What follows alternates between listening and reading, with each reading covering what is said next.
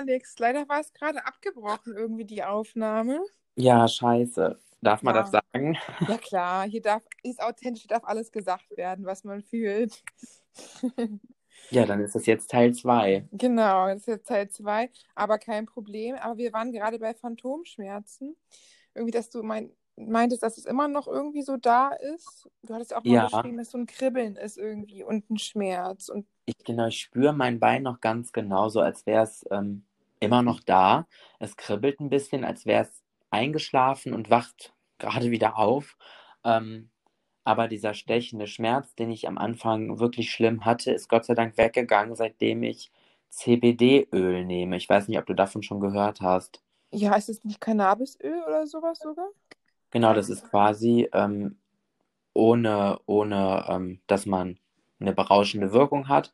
Man hat eben nur die positiven Effekte, sage ich mal, vom, von, von Cannabis. Du hast, äh, deine Muskeln sind entspannter, es ist schmerzstillend. Es, meine Mutter nimmt es auch gegen Migräne und meine Mutter arbeitet beim Heilpraktiker und hat das irgendwann mal mitgebracht. Und ähm, dann habe ich angefangen, das zu nehmen. Es ist auch erlaubt, man darf Auto fahren, also man hat keinerlei ja, berauschende Wirkung. Es ist einfach nur eine Art äh, frei Medikament. Ach, das ist ja toll. Ich habe auch Migräne, vielleicht soll ich das auch mal ausprobieren, ab und zu mal, mit, sogar mit Aura und so. Das ist ja toll, dass es, dass es so ein stechender Schmerz durch, dadurch die Nerven so beruhigt. Ja, Gott sei Dank. Ich Mhm. kann dir sagen, das war nicht schön, als das äh, die Anfangszeit so schlimm war und durch das Öl ist es einfach erträglich geworden. Ich habe es ganz selten alle zwei Wochen mal, vielleicht für eine Stunde, dass es nochmal schlimmer wird und dann nehme ich nochmal eine extra Dosis Öl und dann geht es mir wieder gut.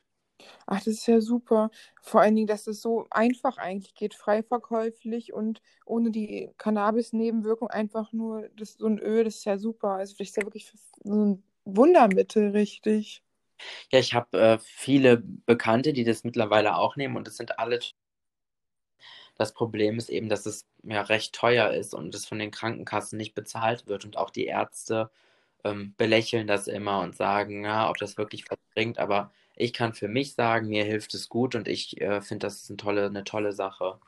Auf jeden Fall, gerade ich finde auch bei Menschen mit Krebs oder so, müsste man schon übernehmen. Also Migräne ist es auch super, wenn das hilft, weil es kann auch sehr, sehr belastend sein. Aber Menschen, ähm, gerade wirklich jetzt Phantomschmerzen haben, extrem starke, die, da müsste eigentlich die Krankenkasse auch mal das übernehmen. Finde ich schlimm, was die da rumgeizen, wirklich. Ja, total ärgerlich. Ja, und was darf ich fragen? Was zahlt man für so ein Fläschchen? Oder? Ähm, das kommt immer darauf an, wo man es kauft und Mhm. wie stark, welche Dosierung. Aber ich ähm, nehme immer das Stärkste, was man so kriegen kann, weil ich ja auch wirklich äh, Mhm. ja, so starke Schmerzen hatte. Und das kostet ungefähr 80 Euro für ein kleines Fläschchen. Damit komme ich so einen Monat hin. Oh, das ist aber wirklich viel. Also ich finde, das muss auch die Krankenkassen übernehmen. Vielleicht Ja, wenn machen wir man mal das, eine Petition. wenn man das aufs Jahr rechnet, Mhm. ist es ein Urlaub, den man da, ja, Ja, 80 die, Euro pro ist ordentlich, das stimmt. Oh, aber ich finde halt Wahnsinn, dass, ich meine, es ist ja auch wirklich bewiesen, dass da Phantomschmerzen, dass es sowas gibt, weil die Nerven sind ja noch da, die du hast am Bein und die sind ja wie überaktiv, habe ich mal irgendwo gehört. Und die, die, deswegen merkt man die, ne, irgendwie. Oder sind die Nerven auch erhalten, dass du überhaupt eine Prothese tragen kannst? Ich kann mir das so gar nicht vorstellen, wie das ist, weil das ist ja so Wahnsinn, wie gut du läufst. Und man sieht es ja auf den ersten Moment gar nicht, wenn du eine Hose anhast, dass das überhaupt funktioniert auf, auf äh, ein, weiß ich nicht, auf ein Metallgestell, dass man dann überhaupt mitlaufen kann, finde ich. Also, dass sowas überhaupt geht. ja, es ist echt, äh, ich wusste es auch nicht, bevor ich mich nicht damit auseinandersetzen musste, wie, äh, ja, anstrengend das ist, aber auch wie, Ja. wie hilfreich. Es ist, ersetzt das Bein natürlich nicht komplett, aber schon sehr gut. Und belastest du auch, wenn du heute läufst, 50-50 die Beine, auch die Prothese? Oder ist es 70-30 oder so? Weil wenn du einen Schritt nach dem anderen gehst, dann musst du ja auch wirklich richtig belasten. Das sieht, würde man ja auch im Gang sonst sehen, oder? Ja, also ich, ich glaube, beim Laufen belaste ich schon gleichmäßig. Wenn ich jetzt Mhm. in der Küche stehe und was koche oder so, dann ähm, nutze ich das gesunde Bein schon mehr als die Prothese. Mhm. Ja, Ja, klar. Mhm. aber ich gehe ja auch immer noch zur Physiotherapie und äh, übe immer weiter, damit das eben immer besser wird. Wie oft gehst du zur Physiotherapie? Im, im, in der Woche oder Monat oder Ich gehe zweimal die Woche für jeweils zwei Einheiten. zwei Einheiten heißt zweimal 30 Minuten oder zweimal 25 Minuten oder? Genau. Am Ende ist es immer eine Dreiviertelstunde, die ich dann da bin. Ah, das ist ja auch ganz schön anstrengend. Stelle ich mir auch anstrengend vor. Ja, total. Wir äh, machen ja auch äh, keine, es sind, es ist echt keine Spielerei, also das ist harte Arbeit. Ich bin echt immer nass geschwitzt, wenn ich wieder ins Auto steige und äh, bin dann froh, wenn ich unter die Dusche kann zu Hause. Ja, das glaube ich. Vor allem, es ist ja auch unglaublich anstrengend. Ähm, nochmal, es ist ja wie Neulaufen lernen, aber unter beschwerten Bedingungen. Ja, total. Es ist, man muss alles neu lernen. Jeden Schritt, jede Bewegung ist erstmal ungewohnt und man weiß auch nicht, wie kann ich der Prothese vertrauen. Das muss man auch erstmal alles lernen und es ist ganz, ganz anstrengend. Spürst du denn die Prothese richtig, dass du sagst, bis zum Bein spürst du und dann fühlt sich das metallisch oder kalt an oder? Also kalt ist es nicht, aber ähm, es ist eben hart und sehr, sehr eng. Es ist wie ist eine, auch unangenehm ja, ein es bisschen. ist wie äh, eine sehr, sehr, sehr enge Hose, die man quasi anhat. Oder ja, so kann man sich vorstellen, halt eben aus Carbon, also sehr fest. Aber das kann man sich wahrscheinlich gar nicht so richtig vorstellen, wenn man sowas äh, nicht kennt. Das muss ja auch einmal eine Gewohnheit sein. Und die ist ja auch relativ hoch, weil das ja auch das Kniegelenk ersetzt mit, ne? Genau, ja. Und ist es, ähm, ist es dann auch, dass es im Winter oder so, oder wenn da mal die Batterie alle ist, kann man dann gar nicht mehr damit laufen? Du hast, man, hast du noch Ersatzkrücken dabei oder hast du noch eine Ersatzprothese oder so? Also ich habe nur die eine Prothese, die Krücken habe ich ja immer im Auto, falls Mhm. was ist. Und wenn die Prothese leer geht, dann ähm, wird die sehr, sehr steif und es ist schwergängig damit zu laufen, aber im schlimmsten Fall könnte man noch ähm, ja, wenigstens zurück zum Auto laufen oder so, wenn man in der Stadt ist. Aber wenn man jetzt, äh, also den ganzen Tag würde ich so nicht laufen wollen. Und wie lange hält die normalerweise, wenn du die nachts auflegst, lädst? Ähm, also der Akku hält so fünf bis sieben Tage. Ach so, das ist ja gut, dass man auch mal in Urlaub fahren kann damit oder Ja, ja, man kann ja das Ladegerät sonst auch mitnehmen, aber wenn ich Mhm. jetzt äh, für ein Wochenende nur wegfahre, dann nehme ich das gar nicht mit. Ach, das, das ist ja super. Und ähm, ich hatte dich mich auf Instagram gesehen, hattest du einmal so eine Prothese, die aussah wie so eine Sprinterprothese, die man auch von den Paralympics kennt. Ja, Ist das dann nur so eine Probeprothese gewesen oder ist das, kannst du die, ich meine, man braucht eigentlich noch mal Ersatzprothese, oder? Ist ja wie eine Brille, da braucht man ja eigentlich auch noch mal, wenn was ist, oder ist denn die Krankenkassen da wieder geizig? also diese Sportfeder, die durfte ich mal ausprobieren für einen Tag. Das war ähm, ja eine ganz tolle Einladung und, und Möglichkeit von Otto Bock, aber ich besitze leider keine und die werden auch nicht bezahlt. Und eine Ersatzprothese gibt es auch nicht. Ah, das finde ich ein Unding. Ich finde, das geht einfach nicht. Also ich finde schon, dass man Brillen selber kaufen muss, eigentlich nicht okay, aber gerade sowas wie eine, eine Prothese, auf die man wirklich angewiesen ist, finde ich, da müsste man wenigstens irgendwie jetzt vielleicht nicht das Beste, aber irgendeinen Ersatzteil schon haben. Weil ich meine, es ist lebensnotwendig und dass du eine Hightech, eine richtig gute hast und wenigstens noch so, so ein Ersatzkassenteil oder so vielleicht. Ja, es ist, äh, also die Sportfeder, die ja schon eigentlich das mit das Simpelste ist, es ist ja nur Carbon und ein ähm, mechanisches Gelenk, kostet äh, nur die Feder 9000 Euro. Boah, das ist ja Wahnsinn. Also das kann man sich auch nicht mal eben so kaufen. Aber ich frage mich halt auch irgendwie, dass die Krankenkasse das nicht einsieht, weil Sport ist ja auch irgendwie ein Menschengrundrecht, dass man irgendwie auch Bewegung oder mal sowas haben müsste da. Ja, also die Krankenkasse übernimmt äh, oder ersetzt das Gehen, aber nicht das Laufen. Hm. Ja, das ist so die Aber Argumentation. Deswegen kriegt man auch ähm, einen Elektrorollstuhl, der kann dann eben nur 6 km/h schnell fahren, weil das ist Schrittgeschwindigkeit und alles, was darüber geht, muss man selber bezahlen, weil das ist dann, das ersetzt dann das Laufen. Deswegen ist es ist alles sehr schwierig. Aber da frage ich mich ja auch wieder, was da für so Gesetze sind irgendwie. Also ich meine, gehen und laufen gehört irgendwie zusammen und dass man auch mal laufen möchte, wenn man irgendwo mal hinsprinten möchte, sollte eigentlich selbstverständlich sein und dass man da dann irgendwie kämpfen muss oder noch nicht mal eine Chance hat, wahrscheinlich da mit Widersprüchen zu kommen, wenn die schon ihre Rechtslage so, so festsetzen, finde ich ein, einfach ein Unding wieder. Ich finde es auch behindertenfeindlich. Also, Wir, also ich bin schon sehr froh, dass überhaupt ähm, die Alltagsprothese eben bezahlt wird, weil die ist noch viel teurer als die Feder. Aber es ist, hm, äh, ja, es ist manchmal echt schwierig. Also wenn man joggen gehen möchte, kann man nicht. Und das ist natürlich schon eine Einschränkung, ne? auf jeden Fall. Und vor allen Dingen, ich finde halt auch, ich finde, da muss einfach auch was geändert werden. Also vor allen Dingen, was ist denn das für eine Rechtslage? Man würde ja auch nicht einem anderen Menschen sagen, irgendwie, weiß ich nicht, also die Brille, du kannst also noch bis zum PC sehen und dahinter, weit vorne sehen ist wichtig, aber hinten sehen nicht irgendwie. Da frage ich mich auch, da kann man ja auch nicht einschränken. Alles sehen ist wichtig und alles laufen ist wichtig.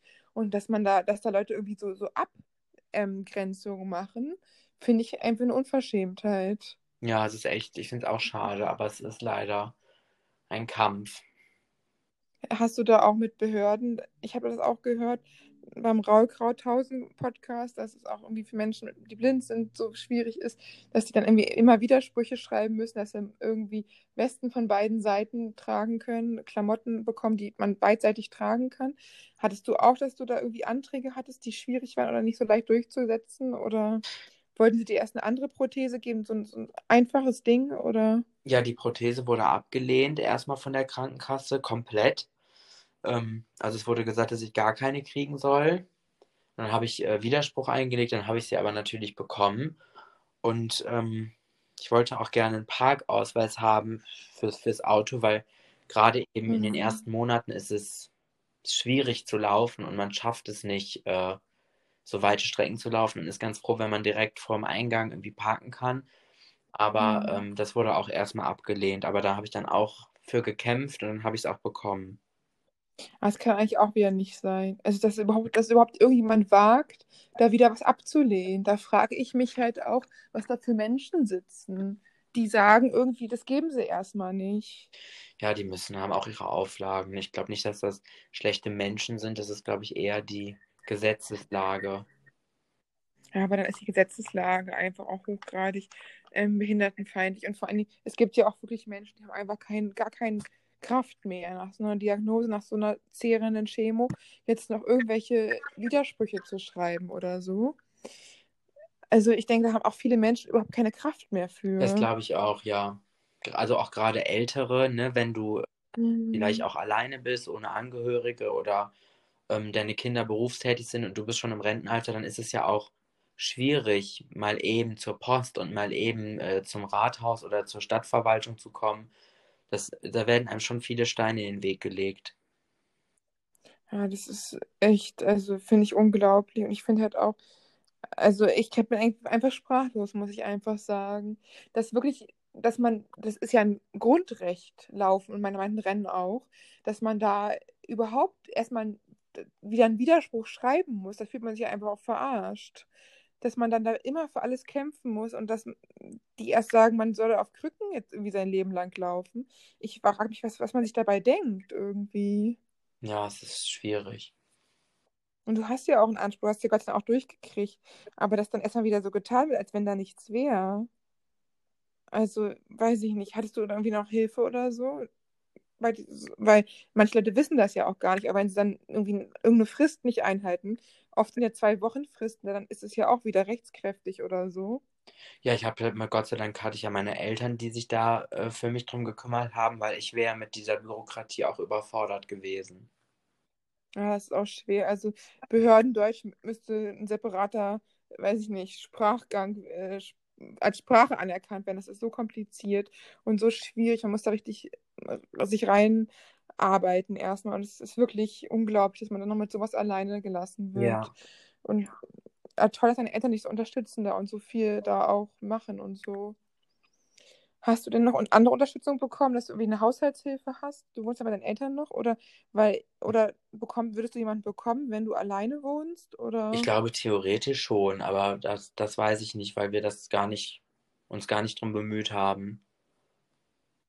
Hm, weil ich finde, das müsste eigentlich auch, aber das ist auch wirklich schwer. Ich hatte auch mit einer Mama von einem Kind mit mehreren beeinträchtigungen Interview und sie hatte auch gesagt, man muss sich echt ganz genau informieren, was einem zusteht, weil das wird einem gar nicht so einfach gesagt. Man muss sich nach allem informieren. Ja, Weil ich finde es eigentlich auch ein Unding. Ich finde, wenn man dann sowas hat, ein Schicksalsschlag, dass man wenigstens alles andere wirklich bekommen sollte, offen, dass die einem direkt sagen, hier kannst du das und das und das beantragen und das steht dir zu und dass man dann nicht selbst aktiv werden sollen müsste. Ja, das wäre natürlich viel leichter, ne? Und ich denke auch mit dem CBÖ, ähm, dass man da auch irgendwie eigentlich einen Anspruch haben müsste. Dass man, weil das kann eigentlich sein, du kannst nicht 80 Euro von deinem Geld da monat, äh, monatlich opfern müssen irgendwie. Ja, das macht man, weil man weiß, einem mhm. gut tut, aber ja, es ist, das sind alles zusätzliche Belastungen, die nicht sein müssten. Mhm. Ja, das denke ich auch, auf jeden Fall. Vor allen Dingen, es ist so eine Herausforderung, schon so ein Kampf gegen einen Krebs und du bist ein Survivor und du kannst wirklich stolz darauf sein, dass du so eine unglaubliche Diagnose überlebt hast und dass du so ein Vorbild für so viele Menschen bist heute. Aber das ist halt dann immer noch irgendwie so, so unnötige Behörden einem sich da irgendwie in den Weg stellen oder so. Hätte ich auch nicht gedacht, muss ich sagen. Auch nicht bei, hätte ich wirklich nicht gedacht. Ja, danke schön. Naja, hast du denn noch ähm, Leute oder so aus dem Krankenhaus Kontakt, die dir auch irgendwie jetzt ähm, Prothesen haben und die da auch so einen ähnlichen Kämpfe hatten? Oder ist es auch ein bisschen im Sande verlaufen, dass jeder wieder sein eigenes Leben hat? Oder über ähm, Instagram? Also ich hatte, als ich auf der Onkologie lag, ja niemanden in meinem Alter und mhm. ähm, auf der Orthopädie, als ich amputiert wurde, war auch ein Mädchen, ähm, ähnlich alt wie ich, die auch amputiert wurde. Ähm, aber sie hat keine Chemo gemacht und äh, ja, das war doch, obwohl wir was Ähnliches haben, doch noch sehr unterschiedlich. Wir haben immer noch mal wieder Kontakt, aber es ist jetzt nicht, äh, ich habe da niemanden gehabt, mit dem ich mich äh, so eng anfreunden konnte. Einfach mit den Krankenschwestern habe ich noch sehr viel Kontakt. Erzählen mhm. einige zu echt meinen engsten Freunden. Oh, das ist so schön. Ja, ich finde auch Krankenschwestern sind Engel. Also die machen wirklich so viel. Und auch was die Ärzte teilweise mit irgendwie so ein bisschen resoluter Art manchmal bei den Patienten kaputt machen, müssen die Krankenschwestern wieder aufstehen. Ja, das stimmt, irgendwie. ja. Und es ist toll, dass da auch so, dass wirklich so eine tolle, enge Menschen sind, die sich so kümmern. Und ähm, wenn dieses Mädchen, das diese Amputation hatte, hatte die das gleiche wie du oder war da, dass die direkt, sich direkt entscheiden musste, dass es einfach jetzt sofort abgenommen werden muss? Da gibt es Unterschiede, Weiß oder? Ich, ich kann es dir nicht genau sagen, wie abgelaufen so. ist. Weil bei Caroline, also Carol Spirit auf Instagram, bei ihr war das ja auch so. Sie hatte, glaube ich, gar keine Wahl. Sie musste sich jetzt sofort entscheiden, ähm, Bein abnehmen oder tot. Also das war wirklich irgendwie ganz extrem. Und ich bewundere auch umso mehr, dass du diesen Kampf gemacht hast, weil es ist auch toll, dass du es gemacht hast. Weil du hättest es dein Leben lang vielleicht bereut, wenn du es nicht versucht hättest. Ja, auf jeden Fall, na klar. Und es ist ja auch so eine unglaubliche Herausforderung einfach. Und die Ärzte haben dich am Ende einfach auch dazu gedrängt. Ne? Weil du meinst ja, du hattest auch, also was war das mit durch diese OPs, dass da auch eine offene Wunde war und Blutvergiftungsgefahr war ja. oder irgendwie. Genau, da war ja dann quasi äh, klar, das muss jetzt, das muss ab das Bein, sonst ähm, kann man auch eben eine Sepsis kriegen, also eine Blutvergiftung und das ist ja auch eine lebensbedrohliche Situation. Mhm. Vor allen Dingen äh, kam es dann von heute auf morgen oder hattest du da irgendwie so schon mal das, vorher die Angst, dass da was passieren könnte? Oder? Nee, irgendwie gar nicht. Ich, für mich war das klar, dass das mhm. jetzt funktioniert. Das, das wurde auch vorher nicht besprochen, dass das nicht klappen könnte.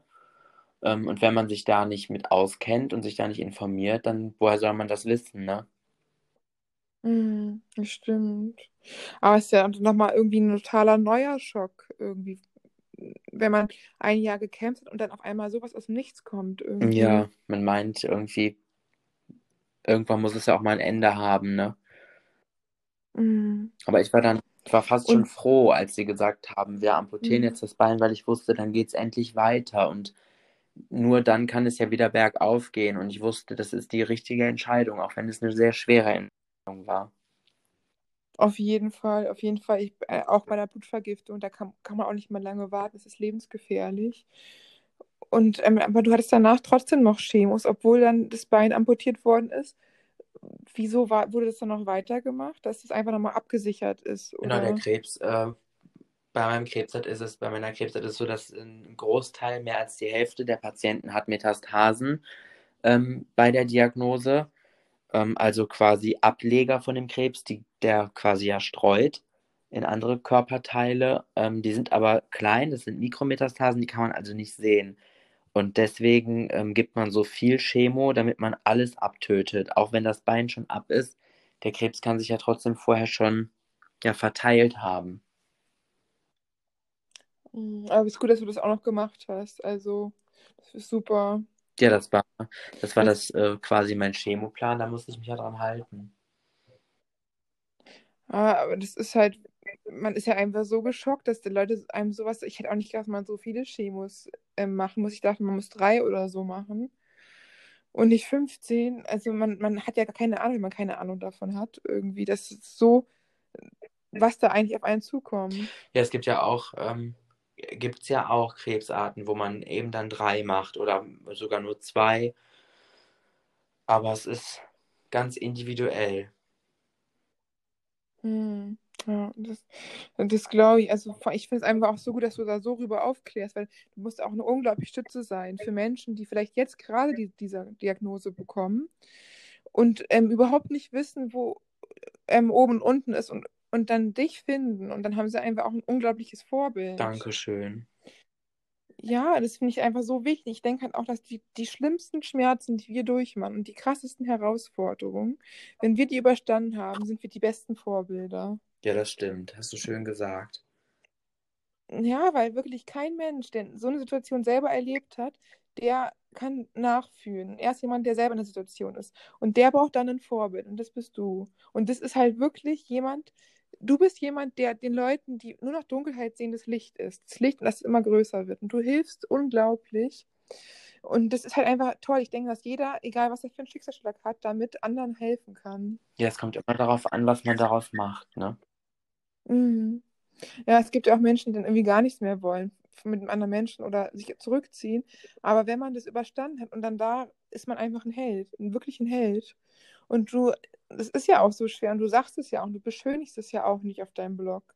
Das finde ich halt auch gut, dass du, du sagst ehrlich, Krebs ist scheiße, Krebs ist schlimm und trotzdem gibst du Mut, trotzdem. Du, sag, du sagst, du leuchtest nicht die Realität, aber du machst trotzdem Hoffnung. Danke, das hast du schön gesagt. Ja, danke. Ich finde, das, das muss man auch mal so sagen. Man muss auch mal jemanden dafür sagen, wie, wie gut er ist und wie, was er wirklich gemacht hat. Man ist ja selber mit sich immer so ein bisschen streng und gesteht sich nicht ein, so, so und will sich nicht selber loben, aber das musst du auch mal annehmen.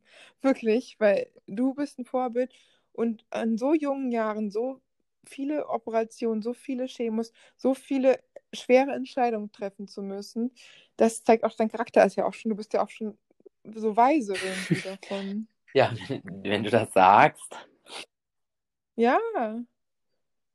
Andere mit 20, 22 sind total auf Party und ein bisschen hohl und haben sich das Gehirn von zu viel Alkohol ein bisschen beschädigt. Und du bist wirklich, hast eine tiefe Persönlichkeit und du hilfst unglaublich. Und du hast auch so Formulierungen und so mit 22, ich habe da Burger gefressen und irgendwie Partys gemacht und hatte gar keine Ahnung von der Welt, ne? Wirklich, ne? Und du hast schon eine viel größere Tiefe einfach. Ja, das, äh, diese Erkrankung lässt einen ja, schnell, schnell erwachsen werden, auch wenn man das gar nicht möchte.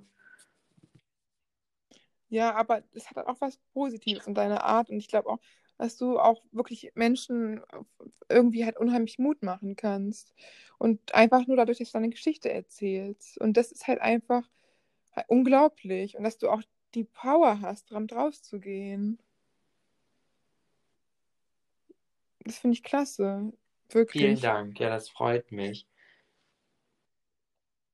Und ähm, kannst du uns irgendwie nochmal so sagen, was du jemandem sagen würdest, der jetzt so, so, eine Diagnose bekommt, wie du, was du ihm als allererstes raten würdest? Ich würde sagen, halte durch, ähm, bleib tapfer und das Leben wartet. Oh, das finde ich sehr schön. Und magst du noch zum Abschluss ähm, den anderen Leuten irgendwie etwas sagen oder einen Rat mitgeben, die du ähm, allen Menschen geben könntest, egal ob sie jetzt Krebs haben oder irgendein anderes schweres Schicksal, eine andere Krankheit oder Corona oder irgend, weiß ich nicht, ein Kind verloren oder einen anderen unglaublichen Schicksalsschlag haben, dass ähm, da, da, wo sie wirklich, also das noch weitergeht, dass so irgendwie, wo du diese Energie hergezogen hast in der Situation, da, dass sie die auch finden können Also vielleicht. ich würde sagen, ähm, positiv denken kann Berge versetzen und man sollte jeden Augenblick genießen, jede Kleinigkeit genießen, wenn die Sonne scheint, wenn es regnet. Man sollte immer versuchen, sich auf das Positive im Leben zu konzentrieren, weil egal ob Krankheit oder Corona oder ähm, welche anstrengende Situation auch immer, man muss diese Zeit erleben. Man kann ja nicht vorspulen, man kann keine Zeitreise machen. Dann kann man wenigstens versuchen, sich die Zeit so schön wie möglich zu machen. Mm, Das finde ich sehr schön, danke. Das hast du sehr schön gesagt. Du machst, bist einfach auch ein Mutmacher. Und ich finde einfach, das ist ein unglaubliches Vorbild. Du bist wirklich jemand, ähm, wenn man dich sprechen hört, du hast so eine schöne, ruhige Art, eine schöne, entspannte Stimme. Du kannst sogar so schwere Themen ähm, ruhig und äh, auch eine gewisse Weisheit dabei an andere Leute bringen, dass sie wirklich es aufnehmen und es fühlen einfach. Dankeschön. Es hat mir Spaß gemacht, äh, mit Ja, dir zu sprechen.